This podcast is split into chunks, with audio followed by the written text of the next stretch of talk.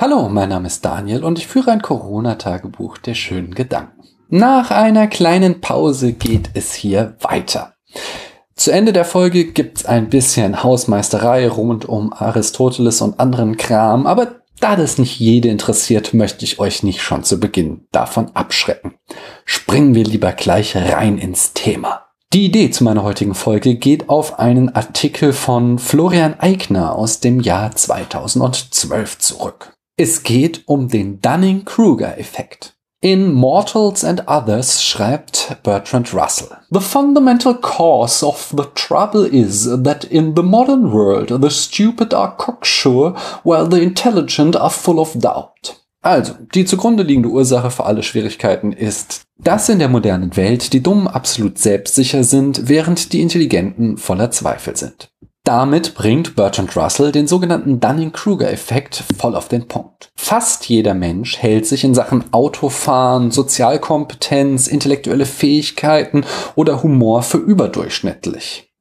Rein mathematisch können aber nur 50 Prozent überdurchschnittlich sein.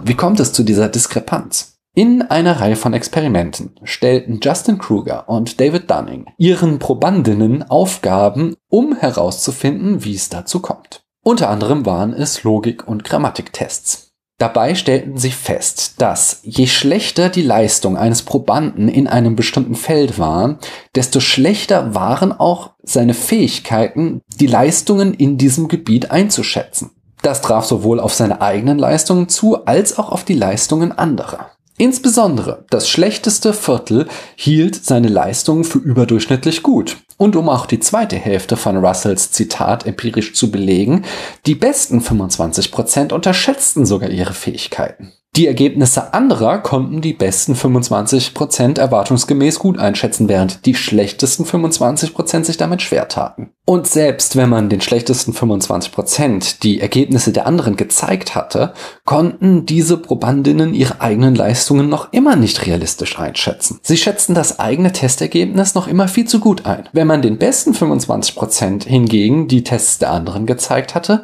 dann wurde ihre Einschätzung realistisch. Und jetzt wird's spannend. Als nächstes gaben Dunning und Kruger diesen schlechtesten 25% Unterricht in Logik. Mit dem Ergebnis, dass je besser die Probanden in Logik wurden, desto mehr verschlechterte sich ihre Selbsteinschätzung.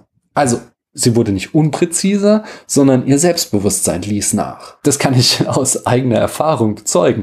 Ich kann mich noch gut daran erinnern, dass mir irgendwann mal gegen Ende des Studiums eine Hausarbeit aus dem ersten Semester in die Hände fiel. Also eine Hausarbeit, die ich selbst geschrieben hatte. Und ich war entsetzt, was ich damals geschrieben und für gut befunden hatte. Und der Dunning-Kruger-Effekt ist im Grunde auch die Pointe von Sokrates Philosophie. Die Philosophin hat verstanden, was sie alles nicht weiß. Und damit kann sie die anderen entlarven Paragraphen, die glauben zu wissen, ohne jedoch tatsächlich zu wissen. Dieser Effekt wird nicht zuletzt deutlich bei den aktuellen Verschwörungstheorien, wo Menschen ohne jedes Wissen von Virologie im Speziellen und empirischen Wissenschaften im Allgemeinen glauben, sie könnten wissenschaftliche Ergebnisse widerlegen mit YouTube-Videos und Telegram-Messages. Und wenn man ihnen dann faktenbasierte Argumente entgegenhält, verstehen sie nicht einmal den Unterschied. Und am augenscheinlichsten wird dieses Phänomen beim amerikanischen Präsidenten, der schon mal von sich behauptet, good with with Science zu sein, nur um dann zu sagen, man solle sich Desinfektionsmittel spritzen, UV-Licht in irgendwelche Körperöffnungen einführen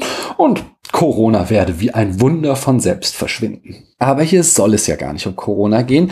Deswegen möchte ich am Ende nochmal einen anderen Aspekt anreißen. Denn ich finde, man sollte Dunning-Kruger aus ethischen Gründen auch nicht als sophistische Waffe gegen andere einsetzen. Denn das droht schnell in Ableismus, also Behindertendiskriminierung, abzurutschen. Auch ist es beliebt, in ethisch-politischen Diskussionen die eigene Position als die vernünftige darzustellen, während die Kontrahenten irrational oder verblendet sind. Und das ist natürlich Blödsinn. Ich kann es nicht oft genug betonen. In ethischen Diskussionen geht es um die Frage, wie wir leben wollen, nicht um Intelligenz oder Vernunft. Also, es gibt faktisch einen Dunning-Kruger-Effekt, der bewirkt, dass sich weniger kompetente Menschen überschätzen. Argumentativ würde ich aber nicht darauf in eine Debatte zurückgreifen, schon weil die Gefahr besteht, dass ja auch ich und du dem Dunning-Kruger-Effekt unterliegen. Und wir es nicht einmal merken. So, bevor ich euch jetzt für eure Zeit danke, möchte ich noch ein bisschen was zu diesem Kanal erzählen. Solange mich mein Arbeitgeber nicht aus dem Homeoffice zurückruft, mache ich weiter mit diesen Zwischenfolgen zu meinen großen Staffeln. Gerade ist mir nur das Leben dazwischen gekommen, das für mich eine unschöne Wendung genommen hat, aber damit will ich euch nicht behelligen. Vielleicht fragt euch stattdessen, wie es um die Aristoteles-Staffel steht. Gut ist die Antwort. Es ist noch ein Haufen Arbeit für mich, aber ich habe Ethik und Politik mittlerweile hinter mir gelassen. Auch die Poetik, mit der ich mich gerade beschäftige, nähert sich ihrem Ende und ich überlege, ob ich nochmal mich allgemein der Ästhetik widmen soll oder gleich zu Aristoteles Metapherntheorie übergehen sollte. Insgesamt habe ich schon mehr als zwei Drittel aller Folgen zum alten Mazedonier runtergeschrieben. Wobei die auch noch diverse Runden in meinem persönlichen Lektorat verbringen werden. Aber diese Staffel rückt definitiv näher. Und eine Sache habe ich auch noch. Denn ich veröffentliche diese Folgen ja sowohl auf YouTube als auch als Podcast. Und so kam es, dass ich auf iTunes eine Rezension von Sinalco42 erhalten habe. Ein toller Podcast über Philosophie. Daniel gibt in diesem Podcast Einblicke in die Philosophie. Ein interessantes Thema, etwas aufgelockert. Ich höre ihm gern zu. Vielen Dank, Sinalco42. Und dir und allen anderen danke ich, dass ihr mir eure Zeit geschenkt habt.